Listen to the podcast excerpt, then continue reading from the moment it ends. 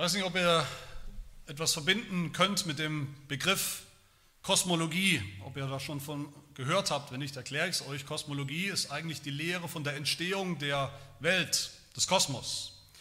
Aber nicht nur die Entstehung, sondern wie die Welt, wie dieses Universum, alles, was wir sehen oder auch nicht sehen, wie das beschaffen ist, was das eigentlich ist, alles. Und woraus es ist. Und es ist sehr spannend, finde ich, dass kein Wissenschaftler, der sich mit solchen Fragen beschäftigt, kein ernstzunehmender Wissenschaftler zumindest, anzweifelt, dass die Welt, dass das Universum besteht aus einem sichtbaren Teil und einem unsichtbaren Teil, unsichtbaren Aspekten. Das ändert sich zwar, das, was vielleicht gestern noch unsichtbar war oder als unsichtbar galt für uns, vielleicht Atome oder noch kleinere Teilchen, waren bis vor noch nicht allzu langer Zeit, galten die als unsichtbar, das kann man nicht sehen, man wusste gar nicht, ob es überhaupt gibt, ist jetzt plötzlich sichtbar geworden, vieles wird sichtbar durch moderne Technik, aber wie gesagt, kein Wissenschaftler hat ein Problem damit, dass es Bereiche gibt dieses, dieses Universums, die wir wahrscheinlich nie sehen werden, die nicht sichtbar zu machen sind. Ein spannendes Beispiel dafür ist das, was Wissenschaftler dunkle Materie nennen. Auch das ist vielleicht nicht allem, allen von euch schon mal untergekommen. Dunkle Materie, dunkle Materie, das ist ein Etwas, eine Masse, ein, ein Gewicht, eine Materie eben so schwer wie Sterne oder ganze Sonnen. Eine Materie, die es gibt, das nimmt man an, die man aber nicht sehen kann. Man kann sie nicht sichtbar machen. Man nimmt an, dass es sie gibt in der Wissenschaft, man rechnet mit ihr, man braucht sie, um viele Dinge zu erklären auch viele Dinge der sichtbaren Welt zu erklären. Und man kann sie nicht nachweisen, man kann sie schon gar nicht sehen. Deshalb dunkle Materie. Diese dunkle Materie, alles, was darin existiert, das ist fast wie eine Art Paralleluniversum zu dem Sichtbaren, was wir, was wir haben und sehen. Aber eben ein unsichtbares Universum. Ein, ein Artikel sagt, dass Wissenschaftler heute davon ausgehen, dass etwa ein Sechstel wie man darauf kommt, weiß ich nicht, aber das ist stand da drin, etwa ein Sechstel der Materie, die es überhaupt insgesamt gibt, nur sichtbar ist. Und der Rest ist unsichtbar, dunkel, aber eben real. Soweit die Wissenschaft. Die Bibel hat auch sowas wie eine Kosmologie, die Lehre von der Entstehung, von der Welt und von allem. Von allem, was es gibt, von allem, was existiert. Die finden wir schon die beginnt zumindest in Genesis 1, Vers 1, dem allerersten Vers der Bibel, wo es heißt, im Anfang schuf Gott die Himmel und die Erde. Und da sehen wir mindestens drei Dinge in, diesen, in, in diesem Vers, in diesem atemberaubenden Statement. Erstens, Gott gab es schon vor der Schöpfung. Gott ist nicht Teil der Schöpfung. Er war schon immer da, sonst hätte er nicht diese Schöpfung machen und ins Leben rufen können. Zweitens sehen wir darin, es gibt eine Schöpfung, es gibt eine Schöpfung aus Himmel und Erde, die einen Anfang hat. Gott hat diesen Anfang gemacht. Und das dritte ist ganz spannend, in diesem Vers heißt es, Gott schuf was? Er schuf die Himmel und die Erde. Was viele Bibelübersetzungen noch so haben, was uns vielleicht überrascht. Ich will nicht zu viel aus diesem Plural machen, die Bibel, äh, die Himmel, wie es die Bibel sagt. Aber so oder so begegnet uns das in der Bibel immer wieder, dass es anscheinend mehr als nur einen Himmel gibt. Das überrascht uns vielleicht. Man könnte sagen, es gibt einen Himmel, den Gott geschaffen hat am Anfang der Zeit, am Anfang der Schöpfung, als Teil der Schöpfung, einen geschaffenen Himmel. Mehrere Himmel sogar, die Gott geschaffen hat, Abstufungen des Himmels in der Bibel, das können wir uns kaum vorstellen, was das ist. Paulus redet an einer Stelle nur als ein Beispiel davon, dass irgendjemand, ein, ein geistlicher Mensch, in den dritten Himmel gekommen ist.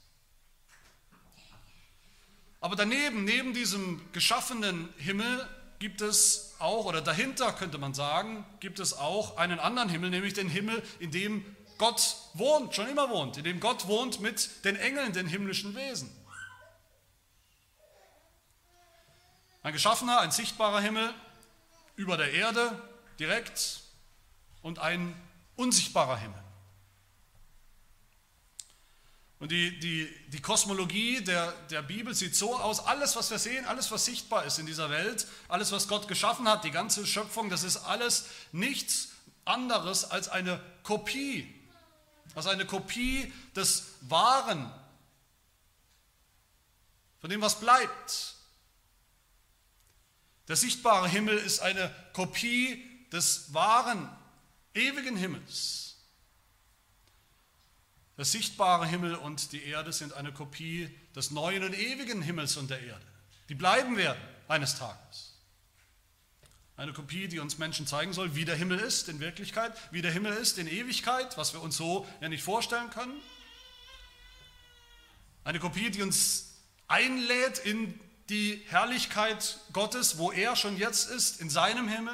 Eine Kopie, die uns auch anleiten soll, den Himmel zu finden.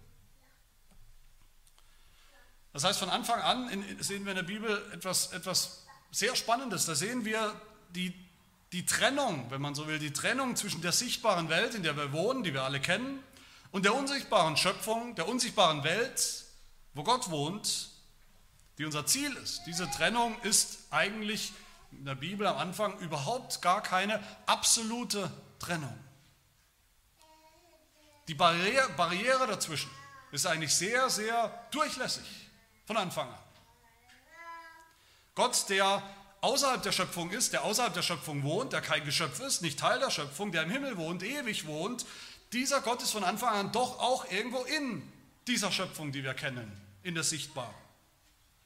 Als wäre der Himmel, in dem Gott wohnt, und unser sichtbarer Himmel irgendwie miteinander verbunden. Sehen wir das zum Beispiel im Psalm 104, aber auf vielen anderen Stellen. Im Psalm 104 heißt es, Herr mein Gott, du bist sehr groß, du, der den Himmel ausspannt wie eine Zeltbahn, der sich seine Obergemächer zimmert in den Wassern, der Wolken zu seinem Wagen macht und einherfährt auf den Flügeln des Windes. Da wird beschrieben, als wäre Gott, als würde Gott in unserem sichtbaren Himmel, in unseren Wolken irgendwo wohnen. Und immer wieder punktuell herunterkommen in diese Schöpfung, sich zeigen. Der geschaffene Himmel, den Adam ja sehen konnte, gesehen hat, darin hat Gott auch tatsächlich irgendwie gewohnt. Die Erde, die sichtbare Erde, die Adam gesehen hat, die er anfassen konnte, darin hat Gott tatsächlich gewohnt. Gott war da am Anfang. Das sehen wir natürlich nirgendwo deutlicher als in der Geschichte vom Garten Eden, die, diese, diese Kosmologie. Der Garten in Eden ist eine Kopie, nichts anderes als eine kleine Kopie, eine Kopie im kleinen Maßstab, ein Modell im kleinen Maßstab, ein Modell des Himmels. Wie ein Architekt, der etwas Großes hat und das Original und davon eine kleine, vielleicht im Maßstab 1 zu 20 von einem Haus, ein kleines Modell macht, nach dem Original. Das Heiligtum, dieser kleine Gartentempel in Eden war eine Kopie, ein Modell des kosmischen Tempels im Himmel in dem Gott wohnt.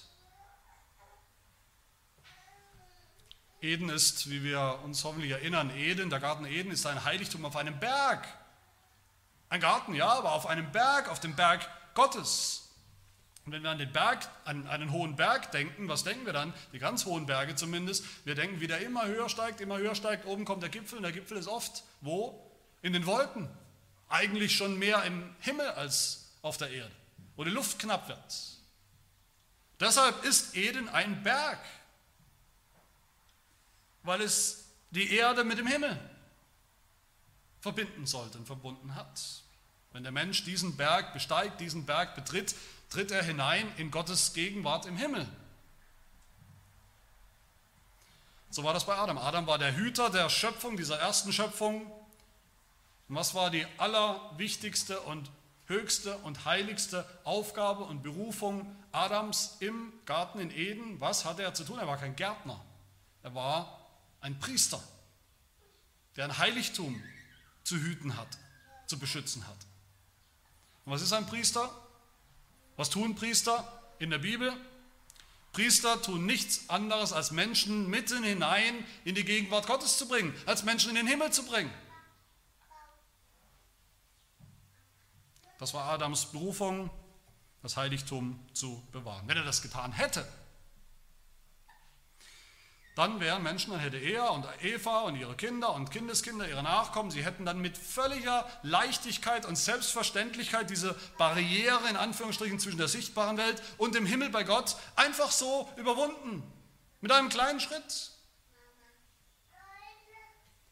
Wenn Adam gehorsam geblieben wäre als Priester, dann hätte Gott durch ihn, durch diesen Priester Adam, diese Schöpfung, die er am Anfang gemacht hat, völlig verwandelt und umgestaltet in die ewige Welt, in der Gott immer wohnt. Wenn er gehorsam gewesen wäre, dann hätte Adam, dann hätten alle Menschen nach ihm essen dürfen vom Baum des Lebens, der im Paradies stand. Wo war dieser Baum? Er stand mitten im Paradies, sichtbar. Adam konnte ihn anfassen.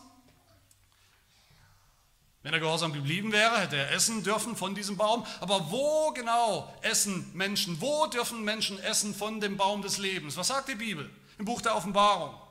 Dieser Baum steht im Himmel. Im Himmel essen Menschen von diesem Baum des Lebens.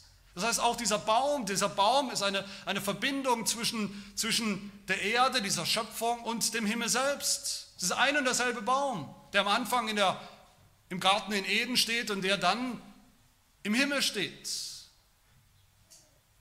Adam war ein Priester im himmlischen, im irdischen Heiligtum. Wäre er erfolgreich gewesen in seinem Dienst, wäre er, hätte er das himmlische Heiligtum betreten, betreten dürfen, und zwar für immer. Aber Adam ist nicht gehorsam gewesen, geblieben, das wissen wir, tragischerweise. Und in diesem Fall, in diesem Sündenfall Adams sehen wir deutlicher als irgendwo anders, sehen wir hier die radikalen, die, die, die katastrophalen Konsequenzen der Sünde. Man kann sagen, die kosmischen Konsequenzen der Sünde. Wir denken oft von Sünde so klein, Sünde ist was, ja, ich habe was Schlimmes getan, was Böses getan, deshalb ist Gott zornig und, und, und böse mit mir. Sünde ist so viel mehr. Sünde hat so viel mehr kaputt gemacht als mein intimes Verhältnis mit Gott. Die erste Sünde, Adams Sünde, Adams Ungehorsam als Priester hat die ganze Schöpfung erschüttert verwandelt, ultimativ zerstört. Seit dem Sündenfall, seitdem Adam als Priester versagt hat in diesem Heiligtum, sind diese beiden Welten, Parallelwelten, die sichtbare Welt, die sichtbare Schöpfung und der Himmel bei Gott eben nicht mehr durchlässig. Ist der Himmel nicht mehr offen, einfach zugänglich für die Menschheit wohnt Gott nicht mehr einfach da in seinem Himmel, aber auch hier in der Schöpfung ist Gott nicht mehr einfach bei uns hier, wie selbstverständlich. Seither darf kein Mensch, da ist die Bibel, da Gott eindeutig klar, darf kein Mensch mehr einfach so auf seinen Berg treten, um seinen Kopf in den Himmel zu stecken. Was ist passiert mit dem Garten Eden nach dem Sündenfall, mit dieser irdischen Kopie des Heiligtums. Was ist passiert? Der Mensch wurde rausgeworfen wegen der Sünde, der Mensch wurde verbannt. Da war kein Priester da mehr, der dieses Heiligtum hüten konnte. Und wen hat Gott dann als Konsequenz als Hüter bestellt in diesem Heiligtum? Die Cherubim. Was genau das ist, wissen wir nicht, aber wir wissen, es sind himmlische Wesen, die nicht sündigen, die niemals ungehorsam sind. Als Priester hat er sie bestellt. Legionäre des Himmels, Genesis 3, Vers 24. Und Gott vertrieb den Menschen und ließ östlich vom Garten Eden die Cherubim lagern und die Flamme des blitzenden Schwertes, um den Weg zum Baum des Lebens ins Paradies hinein zu, zu, zu bewachen.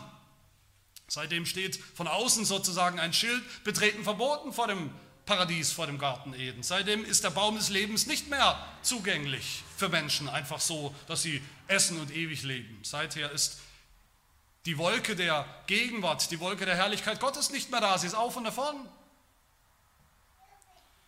Sie erfüllt nicht mehr dieses irdische Heiligtum. Seither gibt es eine unüberbrückbare Barriere, eine undurchlässige Barriere zwischen Erde und Himmel. Seither ist die Durchlässigkeit nicht mehr da und kämpferische Engel, diese Himmelswesen, die bewachen diese Barriere, die Pforten in den Himmel, die Tore zum Himmel, eifersüchtig mit der Flamme des blitzenden Schwertes mit ihren Schwertern. Seither sind wir gefangen in dieser Schöpfung, in dieser gefallenen Schöpfung. Seither ist die Schöpfung angezählt, ist sie dem, dem Untergang unterworfen von Gott selbst. Gott will sie nicht mehr, diese Schöpfung, zumindest so nicht mehr. Als verdorben und gefallen will er sie nicht mehr. Er will sie vernichten, er muss sie vernichten. Er will sie vernichten durch die Flut des Gerichts, durch diese Megatonnen von Wasser in der Sintflut, die ein Bild sind des Gerichts, das kommt über diese Schöpfung. Wie die Propheten immer wieder sagen, Jesaja als ein Beispiel, das gesamte Heer des Himmels wird vergehen und die Himmel werden zusammengerollt wie eine Buchrolle und all ihr Heer wird herabfallen, wie das Laub am Weinstock herabfällt, wie die verdorrte Frucht des Feigenbaums. Und auch die, die Apostel, die klagen im, im Neuen Testament, sagen, die jetzigen Himmel und die Erde, die wir sehen, sie, sind, sie werden aufgespart und für das Feuer bewahrt bis zum Tag des Gerichts und des Verderbens der gottlosen Menschheit. Das wird kommen. Wie Jesus selbst sagt, Himmel und Erde werden vergehen. Und der Hebräerbrief, den wir uns ja beschäftigen, hier gleich, sagt gleich am Anfang, du, o oh Herr, hast am Anfang die Erde gegründet und die Himmel sind das Werk deiner Hände, sie werden vergehen, du aber bleibst. Sie alle werden veralten wie ein Kleid. Und nochmal später in Hebräer 12, Kapitel 12, hat Gott versprochen, noch einmal erschüttere ich nicht allein die Erde, sondern auch den Himmel. Dieses noch einmal deutet aber hin auf die Beseitigung der Dinge, die erschüttert werden, als solche, die erschaffen worden sind. Alles, was erschaffen ist, wird beseitigt werden, weil es durchzogen ist von den Folgen des Sündenfalls. Seither verwelkt diese Schöpfung, seither geht diese Schöpfung den Bach runter und geht ihrem sicheren Ende entgegen. Sie ist, sie ist sterblich von Zerfall, von Endlichkeit gezeichnet. Römer 8 sagt Paulus, wir wissen, dass die ganze Schöpfung mit seufzt und mit in Wehen liegt bis jetzt. Und mitten in diese Realität, in diese schreckliche,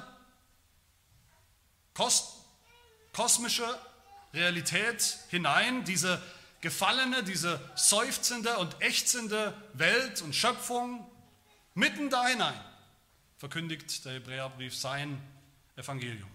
Das da heißt, wir haben einen großen Hohenpriester, der die Himmel durchschritten hat. Jesus, den Sohn Gottes. Was bedeutet das? Was ist da passiert? Was hat Jesus getan? Die Evangelien berichten von der Himmelfahrt zunächst einfach so, mehr oder weniger ohne Emotionen, einfach als Fakt, ein historisches Ereignis, das man nicht weiter erklären konnte. Das Lukas-Evangelium endet so, Lukas 24, es geschah, indem Jesus sie segnete, schied er von ihnen, wurde aufgehoben in den Himmel. Punkt.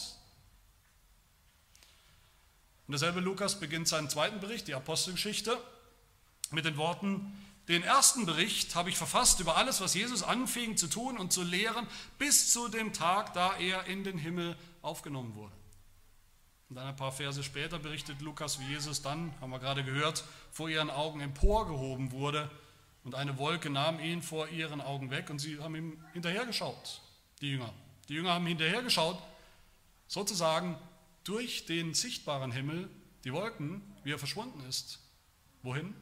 In den unsichtbaren Himmel. Mein Lieben, für die meisten Menschen, leider auch für die meisten Christen, ist das nicht mehr Teil des Evangeliums. Die Himmelfahrt. Das Evangelium, denken Sie, Jesus ist, hat ein gutes Leben gelebt, ein gehorsames Leben gelebt. Er war Gott immer gehorsam, auch für uns, an unserer Stelle gehorsam. Jesus hat gelitten, er ist gestorben für uns, für unsere Schuld, unsere Strafe hat er auf sich genommen. Das ist das Evangelium. Das Evangelium ist, dass wir jetzt Sündenvergebung haben, Vergebung der Sünden haben.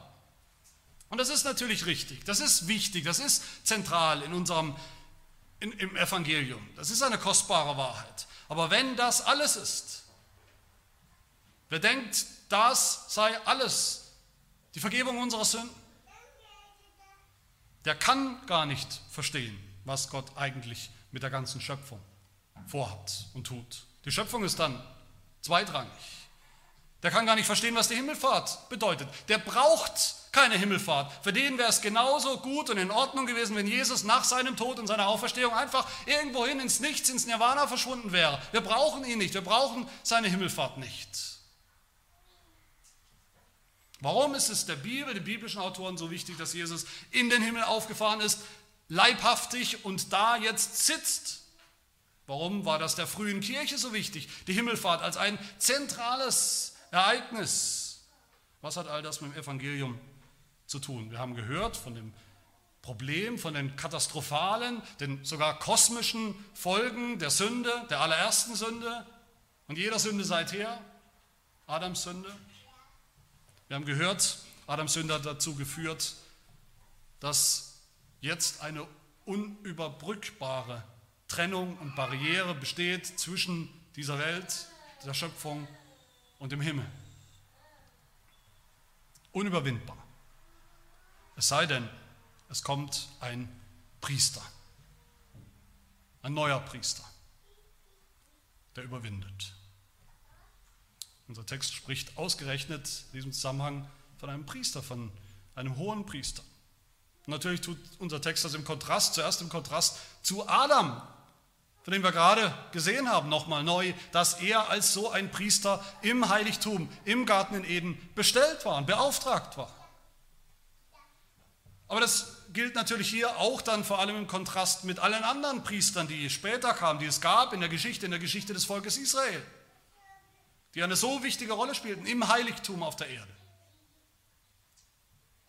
Wir haben auch einen Hohenpriester und einen ganz anderen und besseren Hohenpriester, sagt der Hebräerbrief, einen ganz anderen als Adam. Adam hat gesündigt, Jesus Christus nicht.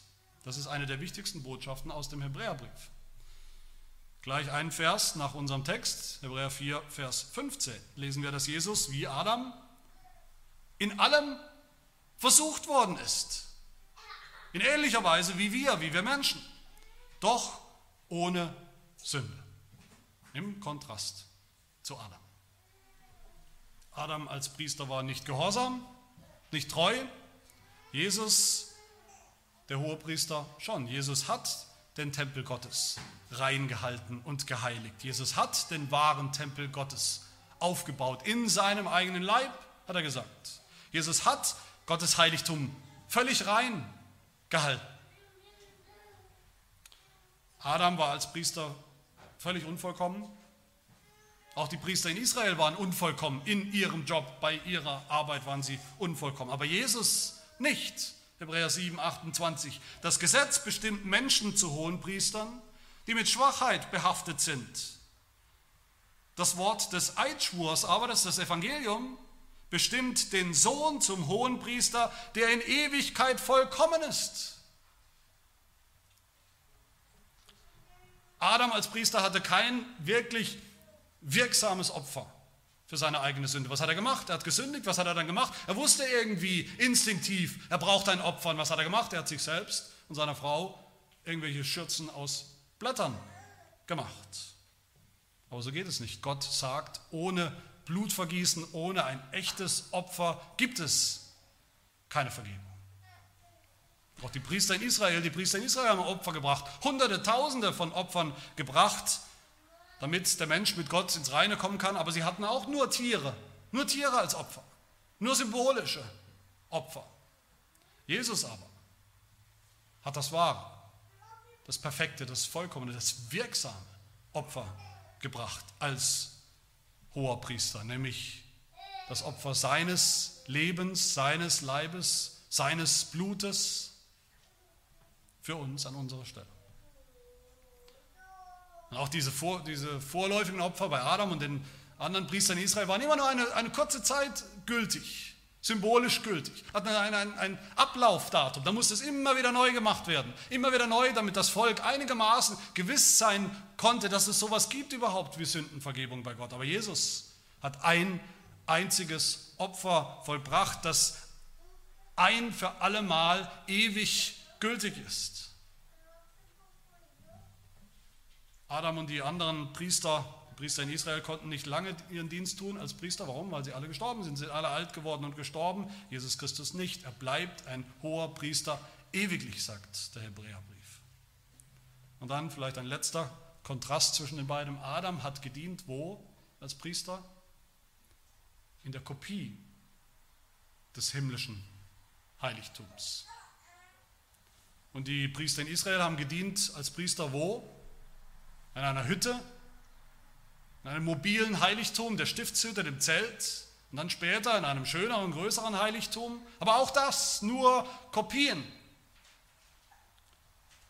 Hebräer 9, die Priester betreten zwar das vordere Zelt, heißt es, zur Verrichtung des Gottesdienstes. In das zweite Zelt aber geht einmal im Jahr nur der Hohepriester, und zwar nicht ohne Blut, das er für sich selbst und für die Verirrungen des Volkes darbringt. Aber Jesus ist ganz anders. Er hat niemals gedient in der Kopie. Jesus Christus dient bis heute im Original, im himmlischen Heiligtum selbst, Hebräer 9 weiter. Als aber der Christus kam, als ein hoher Priester der zukünftigen Dinge, ist er durch das größere und vollkommenere Zelt, das nicht mit Händen gemacht, das heißt nicht von dieser Schöpfung ist, ein für allemal in das Heiligtum, in das Original eingegangen und hat eine ewige Erlösung erlangt. Jesus ist durch das irdische Zelt, das irdische Heiligtum auf der Erde, ist er eingegangen in das himmlische Original. Und in all dem sollen wir kapieren, müssen wir kapieren, Jesus als hoher Priester, als vollkommener hoher Priester hat nichts weniger als die katastrophalen, die, die kosmischen Folgen der Sünde wieder gut gemacht, aufgelöst, geheilt, verarztet. Jesus Christus als vollkommener Hohepriester hat die Barriere, die absolute Trennung, unüberbrückbare Trennung zwischen dieser Schöpfung und dem Himmel, dem neuen Himmel und der neuen Erde überbrückt. Er hat die Himmel durchschritten.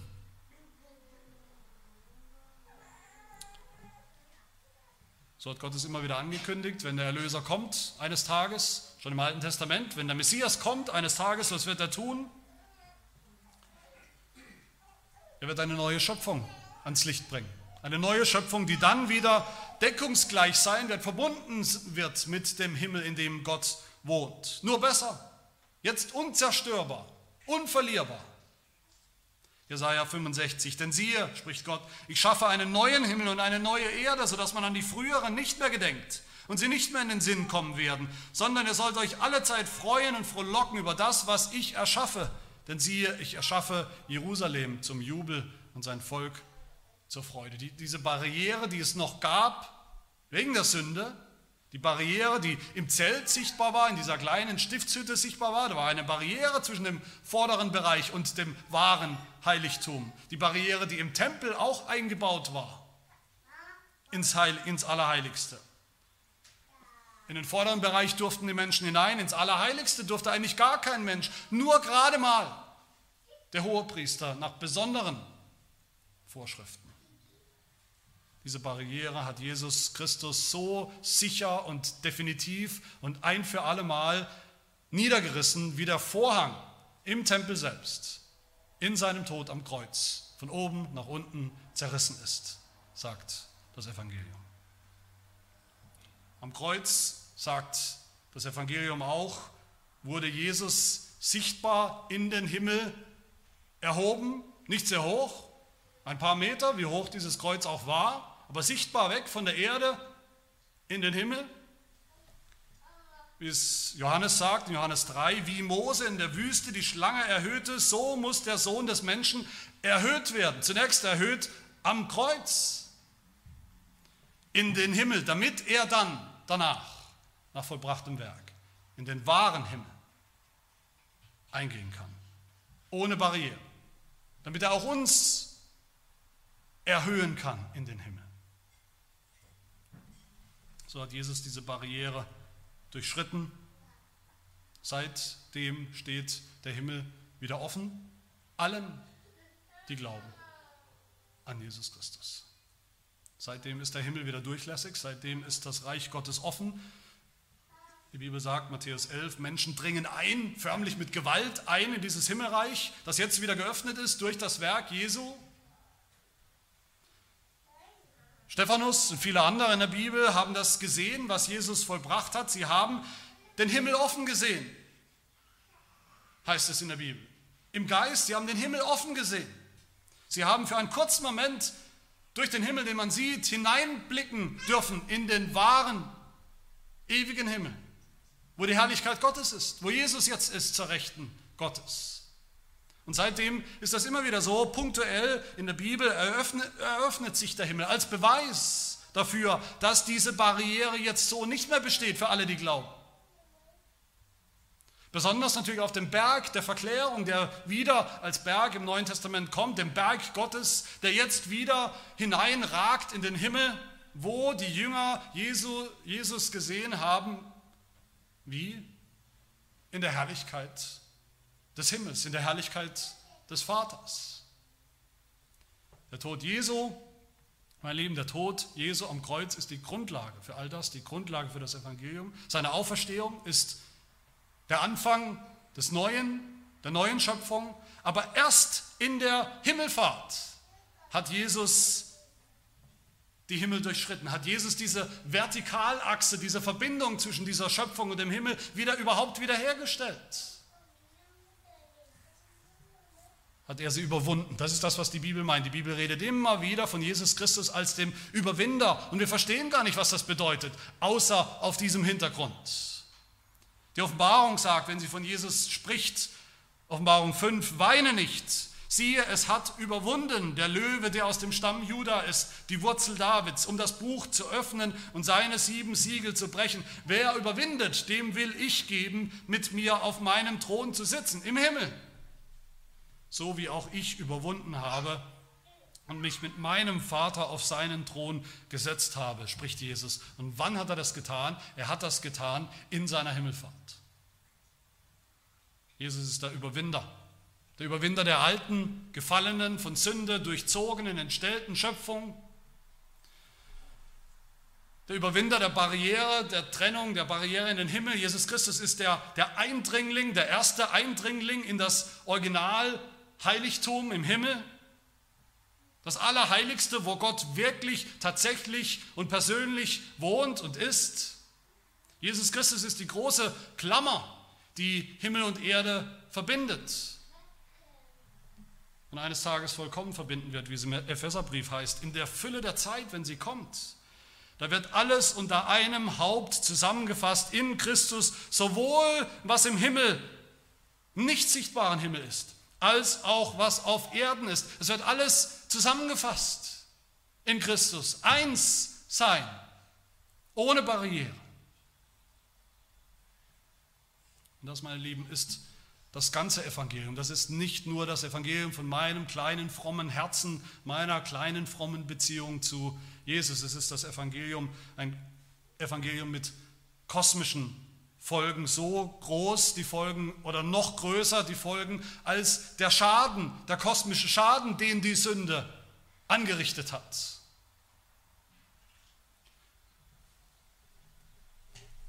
Und aus all dem, aus dieser atemberaubenden, wunderbaren Nachricht des Evangeliums zieht der Schreiber des Hebräerbriefs unseres Textes dann eine ganz praktische Konsequenz für uns alle, mit der wir schließen wollen. Er sagt, da wir oder weil wir nun so einen großen hohen Priester haben, der die Himmel durchschritten hat, die Barriere aufgelöst hat. Jesus, der Sohn Gottes. So lasst uns festhalten an dem Bekenntnis. An welchem Bekenntnis? Natürlich dem Bekenntnis zu Jesus Christus, der all das vollbracht hat. Dem Bekenntnis zu Jesus Christus als diesem hohen Priester diesem kosmischen hohen Priester. Hebräer 3, Vers 1. Betrachtet den Apostel und hohen Priester unseres Bekenntnisses, Christus Jesus. Weil Jesus die Himmel durchschritten hat, dürfen wir große Hoffnung haben, begründete Hoffnung haben auf den Himmel. Dieses Bekenntnis ist nicht nur ein Lippenbekenntnis. Es ist nicht nur ein Bekenntnis mit Worten, den Glauben zu bekennen. Das ist die sichtbare, die hörbare, greifbare Form des Glaubens, den wir im Herzen haben. Bekenntnis ist Aktion, ist Christsein in Aktion, ist gelebter Glaube. Ich würde sogar sagen, Bekenntnis ist das christliche Leben insgesamt. Und was ist Glaube? Hebräer 11, auch in unserem Hebräerbrief, Hebräer 11, Vers 1. Es ist aber der Glaube eine feste Zuversicht auf das, was man hofft, eine Überzeugung von Tatsachen, die man nicht sieht. Noch ist das so. Noch sehen wir den Himmel nicht, wo Gott wohnt, die himmlische Herrlichkeit. Uns geht nicht ständig ein Fenster auf, ein Loch, durch das wir durch diesen Himmel hineinschauen können und den Thron Gottes sehen. Aber im Glauben halten wir daran fest, im Bekenntnis halten wir daran fest, dass uns jetzt schon der Himmel offen steht, egal was kommt. Im Glauben sehen wir schon jetzt eine neue Schöpfung. Auch und ganz egal, was wir mit unseren Augen tatsächlich vor uns sehen. Als Realität, die vorübergeht. Im Glauben wissen wir, dass wir schon jetzt Bürger des Himmels sind. Im Glauben wissen wir, dass jetzt auch in diesem Moment, wenn wir hier auf der Erde anbeten, Gott anbeten, dass wir schon jetzt auch im Himmel anbeten, zusammen mit den Engeln und den Heiligen vor Gott. Im Glauben wissen wir, dass jeder Sonntag, jeder Tag des Herrn in Wirklichkeit schon ein, ein Vorgeschmack ist, eine, eine Verbindung hat mit dem ewigen Sabbat, der ewigen Ruhe bei Gott im Himmel. Das ist durchlässig geworden. Alle Gläubigen suchen den Himmel, trachten danach im Glauben und halten fest an dem Bekenntnis. Lasst uns das tun, lasst uns festhalten an diesem Bekenntnis, dass Jesus Christus aufgefahren ist, tatsächlich leibhaftig in den Himmel, dass er für uns ein für alle Mal die Himmel durchschritten hat. Für sich und für uns. Lasst uns bekennen, dass wir, dass das die Heimat ist, das Vaterland, das wir suchen, nicht hier auf der Erde, sondern im Himmel. Das himmlische Jerusalem, dessen Tore Jesus Christus eröffnet hat für uns, dessen Tore er so weit aufgestoßen hat, dass nichts mehr passieren kann. Jesus Christus selbst wird diese Pforten, diese, diese Tore in den Himmel für uns aufrechterhalten, bis auch der letzte von uns, bis auch der allerletzte seiner Auserwählten, seines Volkes eingegangen ist, oben im Himmel. Lasst uns festhalten an diesem Evangelium. Hebräer 12, darum, weil wir ein unerschütterliches Reich empfangen werden, nämlich das Reich des Himmels, lasst uns die Gnade festhalten. Festhalten muss man aktiv, das ist kein Automatismus. Jeden Tag neu die Gnade festhalten. Und diese Hoffnung, die wir haben im Evangelium, sagt der Hebräerbrief dann in Kapitel 6, die halten wir fest als einen sicheren und festen Anker der Seele, der hineinreicht Wohin? Ins Innere, hinter den Vorhang, in den wahren Himmel. Wohin Jesus als Vorläufer für uns eingegangen ist, der hoher Priester in Ewigkeit geworden ist. Wer so eine Hoffnung hat, der kann leben in dieser gefallenen Schöpfung. Der weiß, er ist nicht mehr Teil dieser alten Schöpfung. Er ist neu geworden und es wird alles neu der sagt allem, was alt ist, der alten Schöpfung mit den alten Lüsten und Sünden, sagt er den Kampf an, jeden Tag neu. Paulus sagt in Kolosser 3, wer bekennt und glaubt, der sucht das, was droben ist, wo der Christus ist, sitzend zur Rechten Gottes, das ist der Himmel.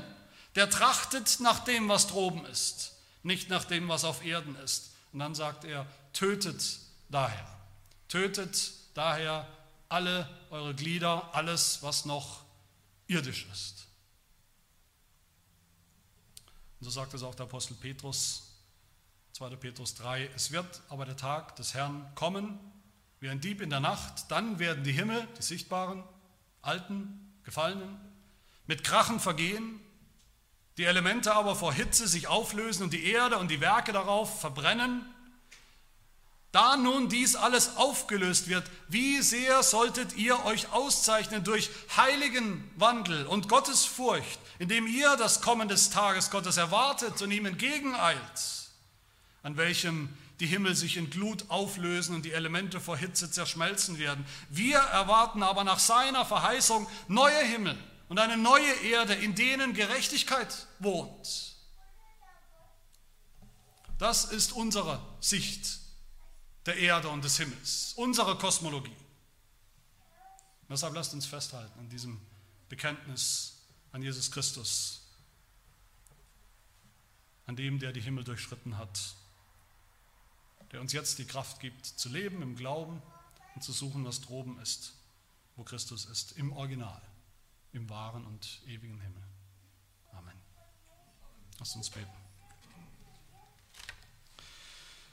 Ja, unser Gott, wir danken dir, dass du diese Himmel geschaffen hast, wunderbar gemacht hast, so wunderbar, so herrlich, so gut, als echtes Bild, Abbild der himmlischen Realität, als ein Heiligtum auf Erden, durch das du uns selber damals eingeladen hast, in Adam eingeladen hast, in, die, in deine herrliche und himmlische Gegenwart. Aber als uns der Himmel verloren gegangen ist, wegen Adams Sünde, wegen unserer Sünde, wo die Welt verloren gegangen ist, da hast du uns deinen wunderbaren, unfassbaren Plan, dein Evangelium angekündigt und hast es erfüllt in deinem Sohn. Der kam mitten hinein in diese gefallene Schöpfung, um sie zu erlösen.